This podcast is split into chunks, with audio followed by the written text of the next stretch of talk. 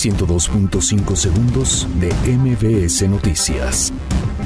Andrés Manuel López Obrador asegura que rescatará a Pemex y a la Comisión Federal de Electricidad. Honduras expresa malestar con México por anunciar caravana madre.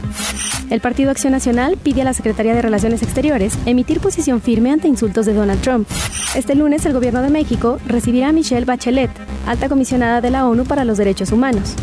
Médicos residentes del sector salud realizan paro de actividades por falta de pago. El gobierno de la capital colabora con el gobierno de Puebla ante incremento de actividad del volcán Popocatépetl.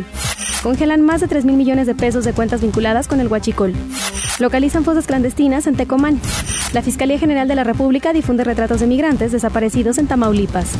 Nuevo apagón deja oscuras a Caracas y varias regiones de Venezuela. 102.5 segundos de MBS Noticias.